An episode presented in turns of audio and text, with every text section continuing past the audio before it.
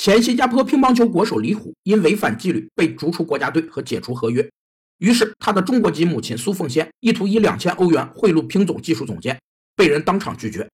法官称，乒乓球是新加坡备受瞩目的运动，基于公众利益，有必要保护乒总人员的正直，最后判其母亲坐牢六周。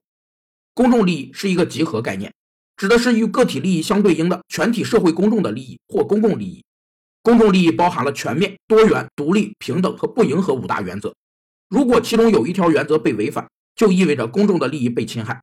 公众利益要遵守三个标准：一是，在评价公众利益时，要考虑结果的正面和负面性，也就是考虑社会整体的成本效益；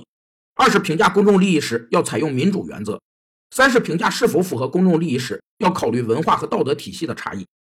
据称，李虎因带女友回宿舍过夜而遭受处罚。其母闻讯，特地飞到新加坡进行处理，结果就是赔了夫人又折兵。